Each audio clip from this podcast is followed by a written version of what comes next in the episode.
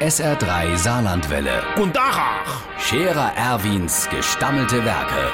wo wir gerade beißen, pass mal auf. Erwin, grad einen Moment noch. Iverichens Irmsche, der Trappmatze Franz, der gefällt mir die Tage doch ja gar nicht. Der ist ja nur noch am Gähne, immer so miet, sogar am Stammtisch. Äh, Stell dir vor, mir hucke da, sind heiß am Tisch bediere, wer wird Weltmeister und so weiter. Da fangt der an zu gähne.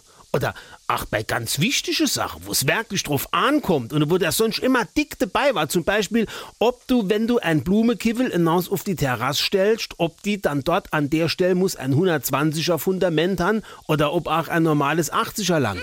Fangt der an zu gähne. Da hat ich schon zum Zippelsmanni gesagt, jetzt guckt der do an. Immer miet, Herr Doktor, nur wenn ich leihe, ist es gut. Und was hat der Trappmatze Franz gemacht? Gegähnt hat er.